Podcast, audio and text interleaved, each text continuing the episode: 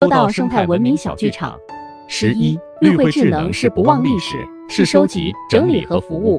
我们绿会的智能是什么？我们绿会的智能啊，有几条。第一条呢，就是不忘历史。我们最近在做涉海都知道，我们要通过这些工作，把我们所有的工作呢都要数字化、服务化、提供给公众，不能停留下来。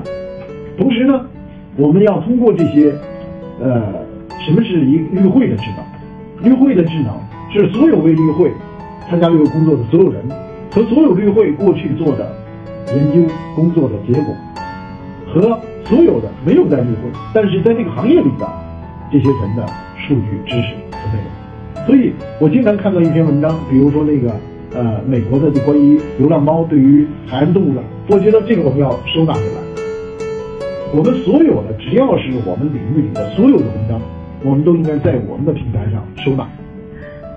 这样的话，第一是储存，第二才是数据挖掘，然后才是第三才是数据应用，整个合起来是智能，绿会智能，就像绿会融为一样。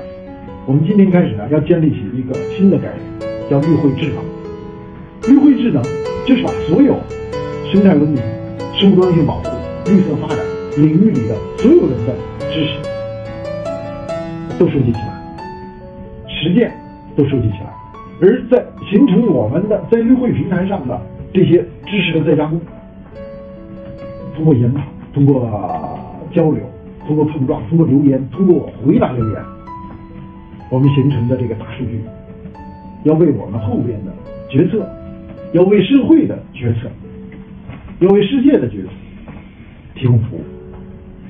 我们要下力气，把绿绘智能建立起来，这就包括把以前全部的文献，绿会全部的文献都要数字化，都要再发表，都要数字化，都要再发表。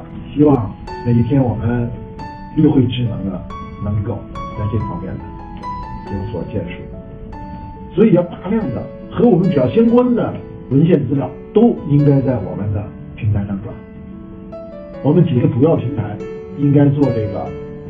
数据库，big data，这是太简单的一个初步的东西了。我们要深刻的理解它思想性，就是我们的大数据不光是绿会所需，所有都应该建立到我们关注的这个三大领域，都应该建到我们的文库里，而且都应该公开的建立起来，用链接的方法，用全文考虑粘贴的平台，然后进行检索，然后呢，就不断的出你那些小册子。然后呢，再出报告。我们要出白皮书。我们如果收集的数据足够多的话，我们可以出一个狂犬病，二零二一二零零中国绿发会狂犬病白皮书。我们可以出很多很多这样的，这个就叫绿会指导，收集、整理、服务。这要作为一个我们未来的一个大方向，像绿会融媒一样。